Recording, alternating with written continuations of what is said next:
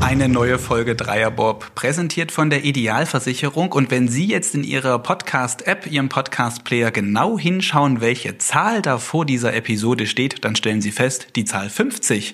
Wir feiern aber unser Jubiläum noch nicht heute, sondern erst bei der nächsten Folge, denn wir wollen die Folge 0, die wir damals zur WM in Altenberg 2020 aufgenommen haben, nicht als ganze Folge hier verkaufen. Das waren ja nur zwei Minuten, in denen wir uns vorgestellt haben. Wir, damit meine ich mich, Fabian Deike. Und Tino Meyer und Fabian, du hast vollkommen recht. Zu feiern gibt es ja so kurz vor einer WM, wo wir uns gerade wieder befinden, ohnehin noch nichts, sondern eher erst danach, hoffentlich. Werden wir sehen. Und wir werden, weil du beim Feiern gerade auch bist, ähm, vielleicht nächste Woche dann dieses Jubiläum begehen, ein bisschen befeiern und ja, vielleicht finden wir auch jemanden, der für uns einen kleinen Kuchen oder eine Torte backt.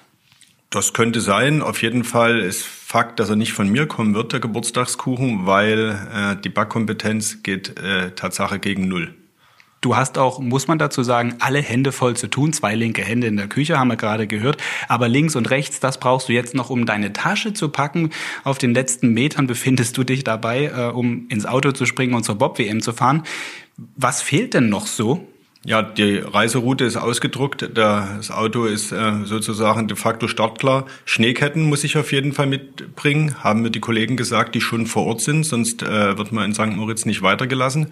Und ich glaube, es fehlt auch ein wichtiges Accessoire im Reisegepäck, was zumindest Team äh, Francesco Friedrich jetzt immer dabei hat. Welches Gepäckstück das ist, das erfahren wir gleich im Gespräch mit Brigitte Schmeitzel, der Physiotherapeutin der Bob-Nationalmannschaft. Mit ihr haben wir diese Woche per Videokonferenz ein Interview geführt und das war ziemlich interessant und spannend. Da ging es eben um dieses eine Accessoire, was jetzt in der Bob-Nationalmannschaft gang und gäbe ist und auch darum, wie sie, Francesco Friedrich, insbesondere nach seiner Verletzung oder mit seiner Verletzung, die er aktuell ja noch mitnimmt und hat, fit macht, was sie da alles für Handgriffe unternimmt.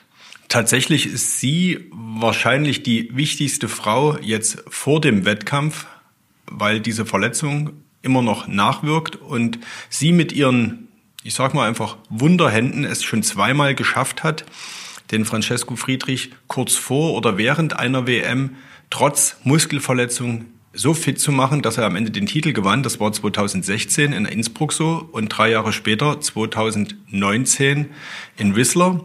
Und die Frage ist, sind diesmal aller guten Dinge drei? Das besprechen wir jetzt mit Brigitte Schmeitzel per Videoschalte.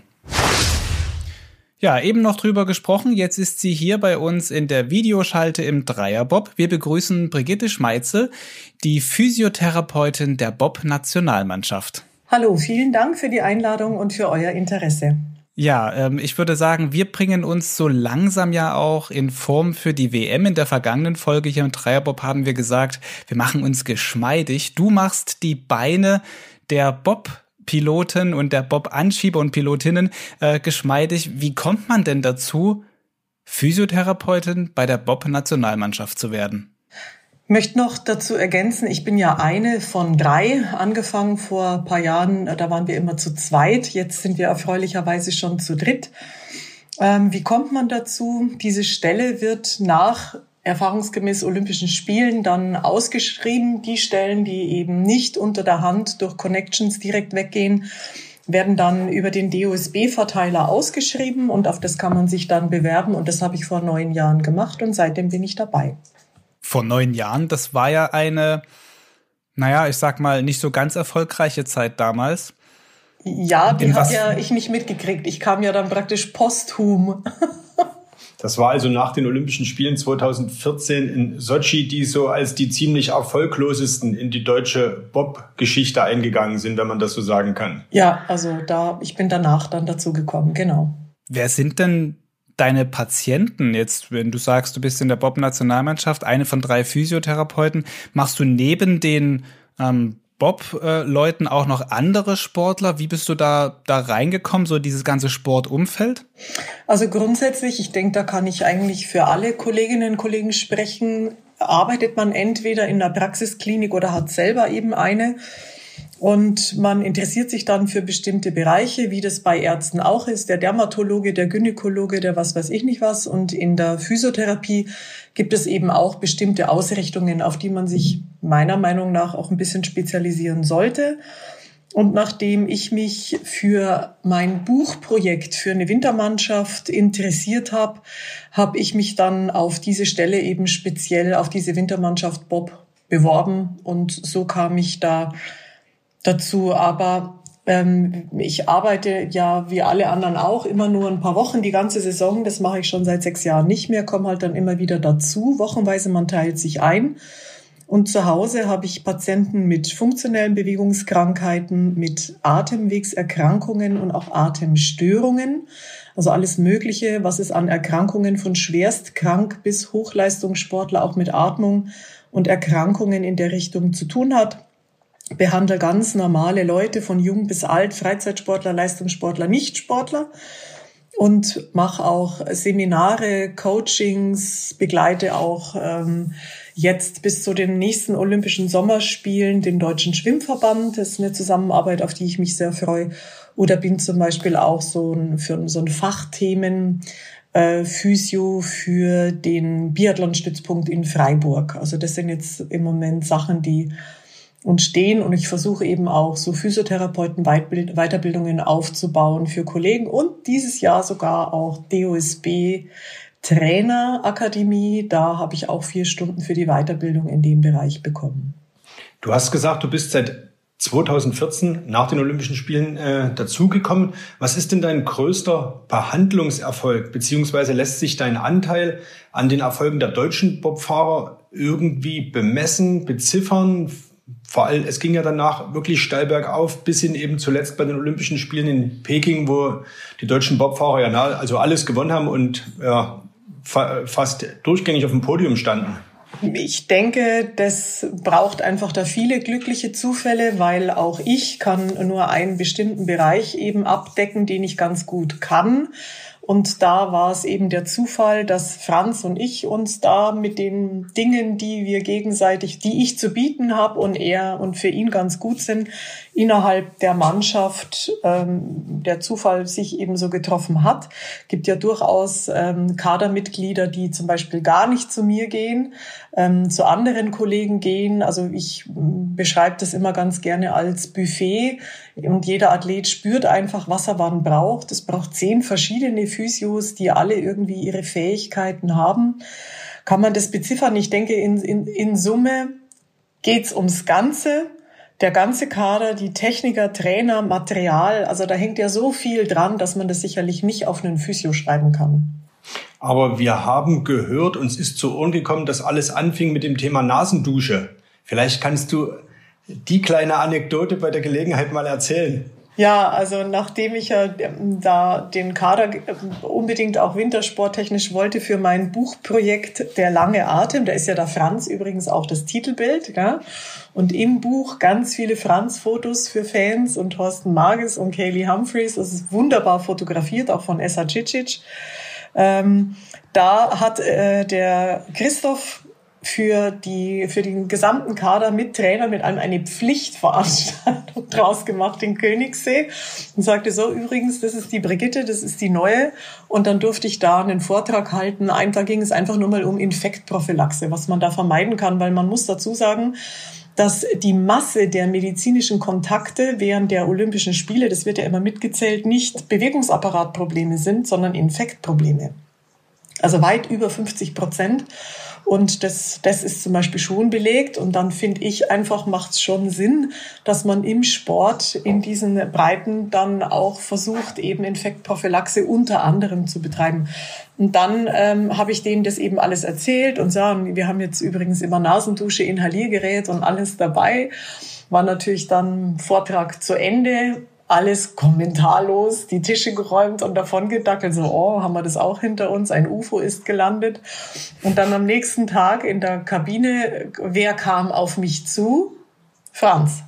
Franz kam dann auf mich zu, gerade so der Neuling, also die Eierschalen noch hinter die Ohren, frisch seine WM in Moritz gewonnen. Ja, du, ich habe Schnupfen, bin erkältet, kann ich das mal probieren? Ich will das probieren. Und das ist für ihn ja bezeichnend. Ja, er hört irgendwas, es klingt für ihn logisch, ja, da kommt ein bisschen ein Back dazu und dann ist er da und will es einfach probieren. Und dann sind wir. Diesmal ist es. Bitte? Ja, ja, erzähl ruhig zu Ende, ja, die, die Anekdote. ich mit Nasendusche gefüllt. Zack, ja, gehen wir aber in die Damentoilette, weil die Herrentoilette, äh, die, gehen wir in die Herren, in die, wo gehen wir hin? Wir sind in die Herrentoilette gegangen, so rum, dass wir die Dame nicht stören, dass sich keiner aufregen kann. Und Franz und ich halt einfach miteinander Herrentoilette und die Corona aus. So, nee, Franz macht eine Nasenspülung. So, als wenn das irgendwas Besonderes wäre. Das interessiert den gar nicht. Ja, wie so ans Waschbecken, wo Nasenspülung angesetzt. Ich glaube, es war echt die längste Nasenspülung in 30 Dienstjahren der war so krank, das ganze Team Friedrich war so krank, den ist grün aus der Nase gelaufen. Und bis dieses Salz sich dann da durchgeschlessen hatte, mit einer Bierruhe hat er das einfach durchlaufen lassen. Und dann war es fertig, dann hat er da so rausgerotzt, ja, es ist ja ein Sportpodcast, darf man so sagen, und nimmt er den Kopf hoch und sagt so, während alle hey und Franz dann so, boah, bist ja echt besser. Und dann war wirklich Schweigen.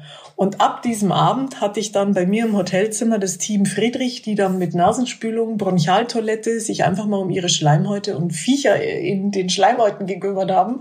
Und es hat tatsächlich funktioniert. Und so haben wir das Stück für Stück jetzt natürlich auch. Und äh, die äh, China, weil diese ganze Spülerei und Inhaliererei funktioniert ja auch gegen und für Corona, ist ja mittlerweile auch offiziell, dass man damit behandeln kann.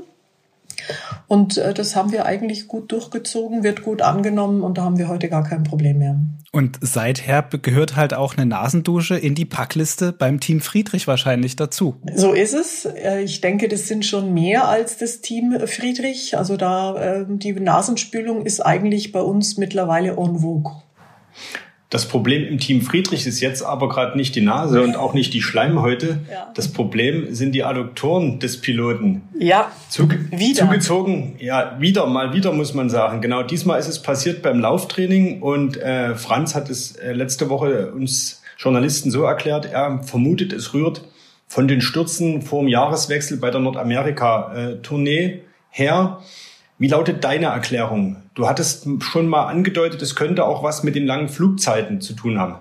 Also man muss dazu, also es haben sich schon mehrere Leute echt einen Kopf gemacht, ja, um, um diese, äh, das ist immer der gleiche Adduktor und es ist nie ein Muskelfaserriss, es ist immer ein Muskelbündelriss, damit es besonders Spaß macht. Mm. Und ich glaube, also es hat noch niemand eine andere Hypothese an den äh, glaubhaft irgendwie anbringen können dass er, er bringt eben eine ganz bestimmte Besonderheit in den Hüftgelenken mit. Und Hüftgelenke, wenn jetzt irgendwie viel sitzen, viel Kompression bekommen, zum Beispiel auch viele lange Autofahrten, da hat er ganz viele Ideen und Beobachtungen, wie immer, auch selber eingebracht, wenn er eben ganz viel und lange sitzt. Und das war eine Höllenreise rüber. 30 Stunden ist das Team darüber geflogen. Das war für alle echt eine Tortur. Und dann da drüben die Stürze, die sie dann alle leider haben einstecken müssen, weil durch die Pandemie waren sie halt auch nicht zum Fahren drüber. Man hat es bei allen erfahrenen Piloten sogar gesehen, nicht nur die Mädels, gell, auch die Buben. Und mit diesen Stürzen, das ist ja so ein, so ein Bounce, wenn es die da reinhaut, da verschiebt es natürlich alles in so einem Individuum, ja. Und ich glaube eben, wenn du da so ein bisschen ein Pflänzchen bist, so ein bisschen Hüftgelenke hast, die eben mit bestimmten Kompressionen nicht so gerne umgehen, verschiebt das eben leichter in den Bereich Spannung, so möchte ich es mal stehen lassen. Und er hat es ja drüben auch schon die ganze Zeit gemerkt und äh, vom Kollegen Timo auch viel behandeln lassen. Und dann kam er halt wieder zurück rüber geflogen. Ja, die Spannung war immer noch nicht weg. Und dann eben bei einem der Läufe macht es dann so wieder diesen Befreiungsriss und zack, reguliert sich die Spannung dann da drin über so eine Verletzung irgendwie wieder selber. Das ist jetzt so mal meine Hypothese. Kommt natürlich zu einem sehr ungünstigen Zeitpunkt jetzt an dieser Stelle, so kurz vor der WM, vom Saisonhöhepunkt dann. Wie wird diese Verletzung jetzt von dir und deinen KollegInnen äh, behandelt? Also die Verletzung kommt immer zu einem blöden Zeitpunkt, weil 2016, ich habe das gestern nochmal nachgeschaut, waren auch Überseeflüge und Überseestürze. Da war ja viel Lake Placid, das war noch nicht seine Lieblingsbahn. Da kamen sie meistens auf der Seite daher. und dann auch wieder Rückflug zurück. Und dann hat's ihm ja ähm, vor der WM in Eagles, hat's ihn da ja schon zerlegt. Und da war eben auch 2016 der, der Muskelbündelriss da. Dann hatten wir es ja 2019 im Vierer im ersten Lauf kam er hoch, Bounce. Da waren es 2,7 Zentimeter. Und diesmal eben ähm, auch wieder, Gott sei Dank, nicht so groß. Also wir sind da irgendwie gut auf Kurs. Wie behandelt man das? Letztendlich ist eben wichtig, nach einer Verletzung das übliche Kühlen, Kompression und dann eben da so ein Stück weit auch mit Ruhe geben.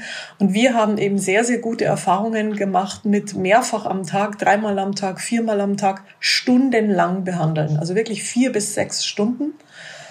Und damit kriegt man eben das Hämatom vor Ort schon ganz gut raus und mit unterschiedlichen Techniken, einfach aus der reflektorischen, aus Kraniosakral, unterschiedlichste Weichteiltechniken, stundenlanges mehrfaches Behandeln, Routine und eben auch die Intention. Ja, er ist eben auch ein Mensch, der die Fähigkeit hat, nicht nur aus dem Material das Maximum rauszuholen, sondern auch aus dem Menschen das Maximale rauszuholen. Und so ist es auch bei den Therapeuten. Also auch zu Hause, sein, sein Homephysio, der Stefan, ähm, das sind einfach, finde ich, alles Menschen, die mit vollem Fokus und voller Intention in ihn eintauchen. Und er taucht eben auch in diese Berührung ein, in dieses Behandeln ein, so dass eben auch da, glaube ich, der Output dessen, was man aus einem Menschen rausholen kann, als Therapeut in dieser Wechselwirkung, einfach Wahnsinn ist. Also das sagt der Radiologe auch danach immer nach den Kontroll-MRTs. Einmal hat Martin gesagt, keine Ahnung, wie es das gemacht hast, aber es ist schon in der Konsolidierungsphase und die MRTs sind ja da. Das ist ja jetzt keine Einbildung. Wir haben ja die Kontrollen immer. Und das ist letztendlich das, was er so spürt. Dann muss man natürlich auch sagen, das Team hält ihm komplett an den Rücken frei. Die Kollegen halten mir den Rücken frei. Jeder trägt seins. Wir versuchen halt das Maximale an Zeit da irgendwie auch möglich zu machen. Da stimmst du halt alles ab von Schlafen, Trinken, mhm. Essen, Behandeln.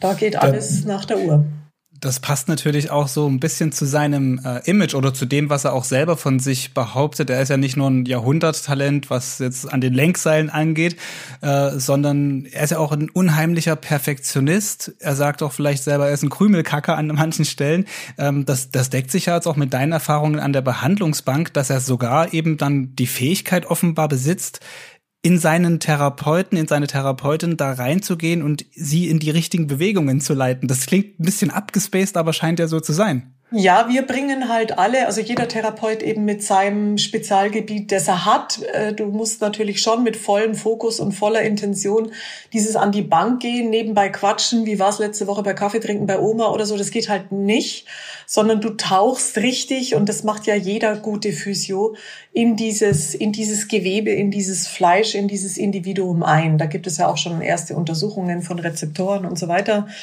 Und das kann er eben. Er ist wie so ein Wasserwesen. Du hast so eine Wasseroberfläche und du schmeißt so einen Mini-Popel Kieselstein rein und alles kommt in Bewegung. Ja, das ist, das finde ich beschreibt ihn ganz gut.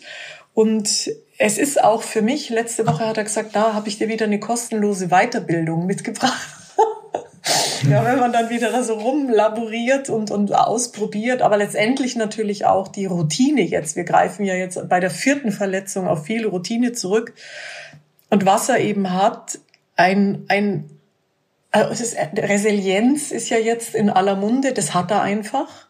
Mhm. Und er kann dann am Ende so die Scheuklappen hochmachen und sich so konzentrieren und so fokussieren, aber er wird dabei eben nicht fest er ist noch beweglich.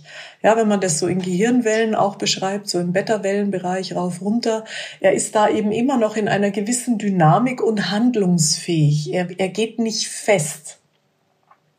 Er frisst sich da nicht fest, auch gedanklich nicht. Und da hatten wir ja schon, ich meine, Korea, Tag eins Zweierbob, da war er nicht verletzt, aber von Platz fünf das Ding gewinnen beschreibt eigentlich, wie er ist. Also dieses, dieses, die Essenz dann da rauszuholen und gar nicht rechts und links und du darfst dann eben auch gar nicht dran denken, was, wenn, sondern du fährst das Ding runter, du entscheidest dich für eine Linie und du machst es einfach. Und das ist eine Fähigkeit, die hat er.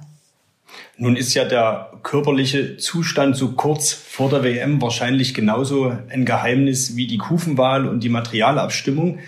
Und von daher ist uns schon klar, dass du uns wahrscheinlich nicht genau verraten wirst, äh, wie es um seinen Gesundheitszustand im Konkreten steht. Aber die Ergebnisse der letzten Woche, die Startzeiten, stimmen dich doch sicherlich auch, äh, denke ich, zuversichtlich. Oder wie, wie verfolgst du so ein Bobrennen, gerade nach so einer intensiven Pflegewoche, wo man weiß, wir sind hoffentlich vorangekommen, abgerechnet wird ja im Bobsport in der Bahn. Ja, also für mich ist es schon auch immer Maximalspannung. Die, die mich ein bisschen besser kennen, wissen, dass ich mit so Druckmomenten nicht so ganz locker umgehen kann, weil es natürlich ähm, das, also da, da baumelt über dir ein Schwert. Ja, hast du alles richtig entschieden? Ähm, wie weit lässt du ihn gehen? Wie weit lässt du ihn, also auch er selber? Also das geht ja auch nur miteinander. Ja, dieses Tape entwickeln, wie weit hänge ich ihn auf? Wie viel lasse ich ihn? Hänge ich, mache ich ihm lieber ein bisschen mehr Kompression und sag ihm, lauf volle Kanne und dann sieht es halt so aus, wie es die ersten zwei Läufe ausgesehen hat. Da könnte ich weinen, wenn, wenn man ihn dann so laufen sieht. Das ist, das ist, also er, er spürt es dann aber auch. Er spürt dann auch und kann so gut rückmelden. Das ist das, was er meinte mit, ich bringe dir wieder eine kostenlose Weiterbildung mit, dass man da eben auch entwickeln kann. Aber es braucht dann schon auch eine Meinung des Physiotherapeuten, das machen wir und das machen wir nicht. Ja, man darf natürlich auch, wenn er ein gutes Gefühl hat, er, in seinen Bereichen ist er das super, aber er braucht eben auch alle anderen außenrum für einen perfekten Tag, dass da alles eben rund läuft. Jetzt wollen wir den Druck auf dich nicht erhöhen, aber in dieser Woche wird es jetzt ernst. Franz sagte jetzt am Sonntag in Altenberg, es sind noch sechs Tage bis zur WM und die müssen wir intensiv und richtig nutzen. Kannst du uns sagen, was jetzt noch passiert? Am Samstag finden die Läufer eins und zwei statt, am Sonntag dann drei und vier im Zweierbob. Das heißt, jetzt kommt es drauf an, jetzt muss jeder Handgriff sitzen. Ich nehme an, es ist auch alles genau durchgetimt jetzt in den letzten Tagen und Stunden vorm ersten WM-Lauf. Ja, ja, es ist also wirklich jede Stunde ist abgestimmt, jede Handlung, jedes, äh, jedes Bewegen, jedes Nichtbewegen. Und da ist er einfach ein Uhrwerk, auf das man sich einfach verlassen kann, dass da keine ähm, Sidesteps da irgendwie durchgeführt werden. Und ähm, wie gesagt, auch die Routine. Wir haben ja das jetzt, ich glaube, das vierte Mal oder so. Es wird jetzt natürlich viel behandelt. Dadurch, dass wir jetzt in Moritz auch wieder kompakter beisammen sind, können wir auch wieder mehrfach behandeln, können dann das Tape schon mal in die richtige Richtung entwickeln weil ja jetzt ähm, alles, also es, wie ihr gesehen habt, am Start ist er ja jetzt schon ganz gut dabei. Man kann ja auch sehen, das hat ja ist jetzt keine Info von mir, man sieht ja, dass er jetzt schon besser läuft. Und das war ja auch das erklärte Ziel. Das Ding soll ja nicht nur halten, das soll ja jeden Tag weiter zuwachsen. Und da eben das richtige Maß zu finden, ja, da kriegt die Zelle laut Wundheilungsphase noch ihren, aha, ich bin Kollagen, tralala und muss mich in die und die und die Richtung ausrichten und dass der Reiz eben genau so ist, dass dieses Kollagen weiter reinwächst und du eben nicht überpaced und zu viel Last drauf machst, dass es eben eine Reruptur gäbe, sondern dass das eben bis zum ersten Rennlauf in aller Ruhe fröhlich uns vertraut und da weiter reinwächst. Und erfahrungsgemäß ist es eben auch so bei ihm, dass er dann schon immer viel weiter in der, in der Konsolidierungsphase ist, als das die Norm wäre. Haben wir auch bestätigt bekommen, dass das so ist. Es fühlt sich für uns auch so an. Und dann muss man jetzt am Ende einfach sehen, wie wir diesen Ritt, wie wir diesen Ritt eben machen. Ich bin positiv, Gerd ist positiv, Franz ist positiv, wir sind alle positiv, so dass jetzt am Ende der Fokus wirklich auf die Rennen, auf Moritz äh, gehen soll. Das ist eine ganz wichtige WM für ihn, sein Zehnjähriges. Da hat er angefangen. Da will er natürlich auch die WM haben, wie jeder. Möchte auch dazu sagen, auch, das ist mir ganz wichtig auch noch zu sagen, in Winterberg ging wirklich dann beim, beim Franz in der Kabine die Tür auf. Entschuldigung, kommt der Patient. Ging die Tür auf und der Hansi steht drin, guckt den Franz an und sagt, Franz, mach nix kaputt. Und der meinte das wirklich ehrlich. Also das einfach auch so zu erleben, wie die sich untereinander verstehen und jeder jedem alles gönnt. und wie die sich einfach auch kennen und schätzen und wertschätzen und wie der Hansi das dann so ihm so mitgibt noch so, lass Weltcup Weltcup sein, mach einfach nichts kaputt. Ja, kurz bevor die alle hochgehen, kommt der noch mal rein, da geht er einfach schon das Herz auf. Ja, wir, wir werden das hinkriegen. Es wird, wie es wird und ich gehe davon aus, dass es gut wird. Und ich habe schon mal im Fernsehen gehört, 2016 sind ja dann nach dem Riss sogar stehende Interviewtermine, die sind ihm abgesagt worden. Das muss man sich mal vorstellen. Und dann hat der Kleine den Zweier gewonnen und den Vierer um vier Hundertstel gegen Oscar Melbades fast. Da lag es aber nicht am Bein, sondern an der falschen Kufenwahl, weil es so geregnet hat. Ja. Und in ja. diesem Sinne dürfen sich, glaube ich, alle auf ein wahnsinnig spannendes Rennen freuen und ich freue mich auch schon drauf. Ja, wir uns auf jeden Fall auch. Der Dreierbob ist ebenso positiv gestimmt darauf und guckt auch hin. Tino wird selber auch vor Ort dann in St. Moritz sein. Ich vermute mal, ihr werdet euch da irgendwie über den Weg laufen und mal sehen und könnt vielleicht die ein oder andere Frage, die wir hier heute im Vorfeld der WM noch nicht klären konnten, offiziell ähm, vielleicht dann noch nachbesprechen. Ich spiele Mäuschen und höre von der Ferne aus zu. Vielen Dank, Brigitte Schmeitzel, für dieses schöne, lange Gespräch zu einem wirklich spannenden Thema. Und wir haben viel gelernt. Eine Nasendusche gehört auf jeden Fall in die Packliste mit dazu. Das ist ein spannender Aspekt, aber vor allem auch, ähm, wie dieses Zusammenspiel zwischen medizinischer Abteilung und Athlet funktioniert, dass das alles sehr harmonisch und zusammengehörend ist, ist ein schöner Einblick gewesen. Vielen Dank für ja, euer Interesse und dann bis Moritz. Vielen Dank, genau. Ich schaue mir deine heilenden Hände an. Das ist versprochen. Der Fabian will das dann wissen. Ja, sehr gerne. Alles klar. Ja, das also Brigitte Schmeitzel, die Physiotherapeutin der Bob-Nationalmannschaft. Mit ihr haben wir über Videokonferenz gesprochen diese Woche und sie wird sicherlich jetzt schon auch in St. Moritz sein und hat das Accessoire, um das es eben hier geht, schon dabei. Tino, du hast genau zugehört, hoffe ich. Was musst du noch mitnehmen? Ich muss die Nasendusche einpacken und ja, idealerweise sollte ich mir vielleicht auch mal einen Termin bei Brigitte machen lassen, um eben auch noch geschmeidiger zu werden. Ich bezweifle aber, dass du auch ein Wasserwesen bist, so wie sie äh, Franz beschrieben hat. Ich glaube, du, du tendierst dann eher so, ja, im Dreierbob, was sind wir da, ähm, äh, Labertaschen oder zwischen Labertasche und Schmierfink wird sich's wahrscheinlich irgendwo einpegeln. Den Ausdruck lassen wir jetzt hier mal so stehen. Jetzt aber zum Sportlichen. Die Bob und Skeleton WM hat natürlich schon begonnen an diesem Donnerstag mit Skeleton. Blicken wir vielleicht ganz zum Ende nochmal dieser Folge auf die aktuellen Stände, denn da gibt es zumindest aus sächsischer Sicht, aus Dresdner Perspektive und aus Perspektive des BSC Sachsen Oberbernburg ähm, ja nicht so ganz erfreuliche Nachrichten. Ja, das ist so. Die WM hätte nicht schlechter beginnen können für die deutschen Starter generell und für Axel Jung, den Skeleton-Piloten vom BSC Sachsen Oberbernburg im Speziellen. Gleich in seinem ersten Lauf ist er mit dem Skeleton aus der Startspur gekommen, aus, auf unerklärliche Weise. Das kann er uns dann gleich selber nochmal erzählen. Belegte Platz 25 nach dem ersten Lauf, ist jetzt Elfter nach dem zweiten Lauf und hat so großen Rückstand, dass alle Medaillenträume geplatzt sind. Nicht nur bei ihm, sondern eben auch bei seinen Teamkameraden. Der bestplatzierte Deutsche, momentan Neunter, Olympiasieger Christopher Krotia. Von daher wird es bei den Männern diesmal auf keinen Fall was zu feiern geben. Also das wäre jetzt schon sehr überraschend. Am Donnerstagnachmittag sind die Frauen am Start, auch da mit sächsischer Beteiligung. Susanne Kräher in ihrer ersten Weltcup-Saison, auch sie fährt für den BSC Sachsen Oberbärenburg, wird dabei sein. Dazu Weltmeisterin Tina Hermann, Olympiasiegerin Hanna Neise. Da stehen die Chancen für die deutschen Frauen schon gut, aber man sieht eben auch, es muss alles passen, damit man bei so einem Saisonhöhepunkt ja am Ende erfolgreich sein kann. Und man sieht auch, wie gut im vergangenen Jahr alles gepasst hat, als der Eiskanal in Yangqing bei den Olympischen Spielen ein deutscher Goldkanal war. Das stimmt. Und weil du gerade schon angekündigt hast, wir haben den Ton von Axel Jung. Ich würde sagen, wir hören uns einfach noch mal ganz kurz an, wie er das bewertet, dieses frühe, ja schon ja Abschreiben der WM-Chancen keine Ahnung, an dem Tag lief alles schief, was hätte schief laufen können. Rausgeschoben, ohne dass ich da einen Funken Schuld dran habe. Ähm, sag nicht nur ich, sondern auch alle Trainer, die es gesehen haben.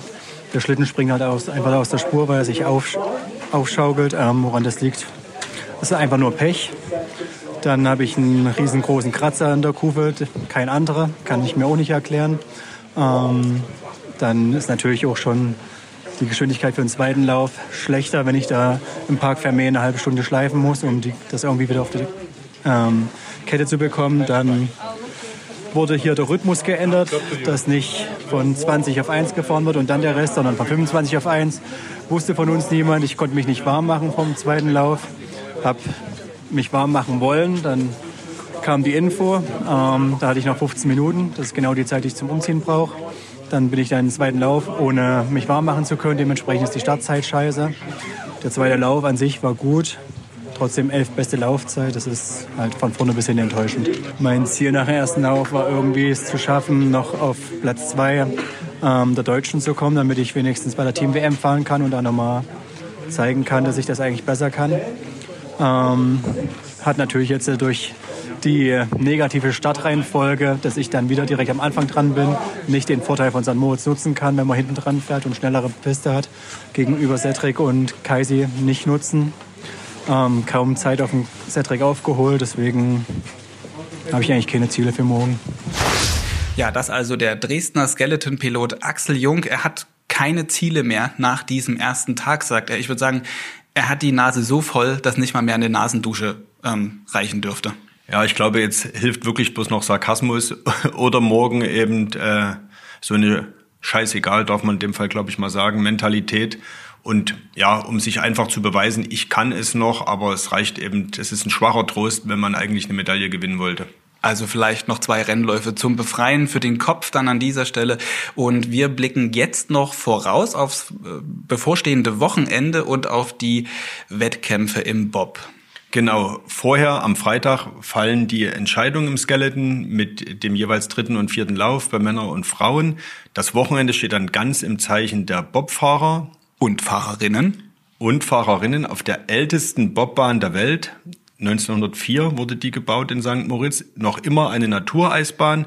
Da geht's los am Samstag mit dem Monobob. Früh um neun erster, zweiter Lauf. Ab 13 Uhr dann die Männer mit den deutschen Hoffnungsträgern Francesco Friedrich, Johannes Lochner, auch der Olympiadritte Christoph Hafer darf sich Chancen ausrechnen. Und als Geheimtipp unter Experten gilt der Juniorenweltmeister, das ist Adam Amour aus äh, Oberhof der verdammt schnell starten kann und vielleicht gelingt ihm ja ähnliches wie vor zehn Jahren einem äh, damals noch unbekannten Francesco Friedrich, der als damals 22-Jähriger völlig überraschend sich zum jüngsten Zweierbob-Weltmeister aller Zeiten gekürt hat, müssen wir abwarten. Die Entscheidung gibt's auch noch am Wochenende, nämlich dann Sonntag, Vormittag wieder im Monobob und Nachmittag dann im Zweier mit dem dritten und vierten Lauf. Und für alle, die es ganz genau wissen wollen, die Entscheidung wird so gegen, na, ich kalkuliere mal, rund 15 Uhr, 15.30 Uhr wissen wir, wer neuer Zweierbob-Weltmeister ist. Oder ob es der alte wieder ist. Das werden wir sehen. Für dich bedeutet das auf jeden Fall in St. Moritz lange Tage. Ich habe gehört, um neun geht's früh mit dem Monobob los und dann ist es ja irgendwann 16 Uhr die Entscheidung. Vorher noch was schreiben, zwischendurch noch was schreiben. Der Schmierfink lässt grüßen und zum Schluss natürlich dann auch noch der ein oder andere Ton hier für den Dreierbob einfangen. Da ist eine ganze Menge für dich auch los. Auf jeden Fall und Nasespülen nicht vergessen. In diesem Sinne mache ich mich jetzt auf den Weg in die Apotheke, frage nach, ob da was vorrätig ist und dann hören wir uns nächste Woche wieder. So machen wir das. Bis dahin. Tschüss.